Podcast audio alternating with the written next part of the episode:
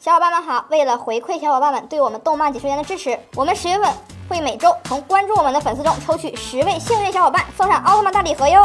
请继续点赞关注支持我们吧。嗨，欢迎收看动漫解说员。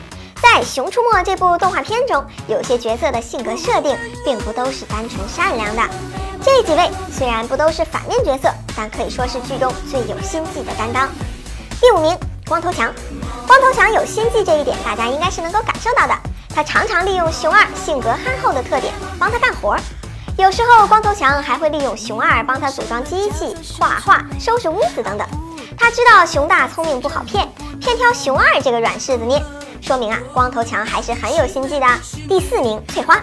翠花是马戏团里的母熊，熊大熊二见到这个唯一和自己同种的母熊，自然产生了爱慕之心。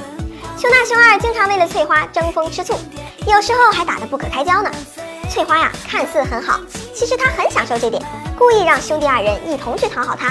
翠花不表明态度和心意，同时享受着两个人对她的好，看着兄弟俩为她争风吃醋，这样的行为算不算心机很深呢？第三名，吉吉，他应该称得上是所有动物中心机最深的一个。吉吉总是自称国王，在森林里举行什么活动的时候，他总是第一个主张办，可是，在准备的时候，他却是里面最偷懒的一个，一个劲儿的指挥其他人干活。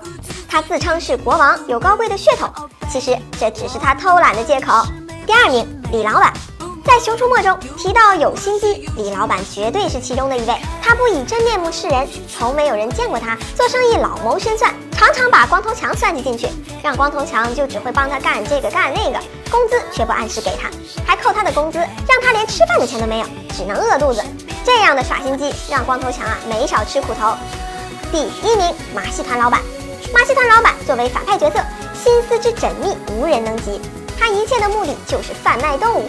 他与黑风大猩猩做交易，就是为了能在小丑嘉年华表演节目。他骗过所有的动物，连黑风都被他骗了。做了这么多恶劣的事儿，撒那么多谎，还能表现得若无其事、不慌不乱，这样的人是最有心机的。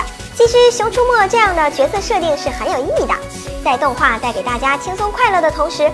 把生活中的一些问题也体现了出来，让人性的善恶之处都得到展现。好啦，感谢收看本期节目，您可以积极的参与留言互动，我们的抽奖活动还在进行中哦。感谢收看，下期见。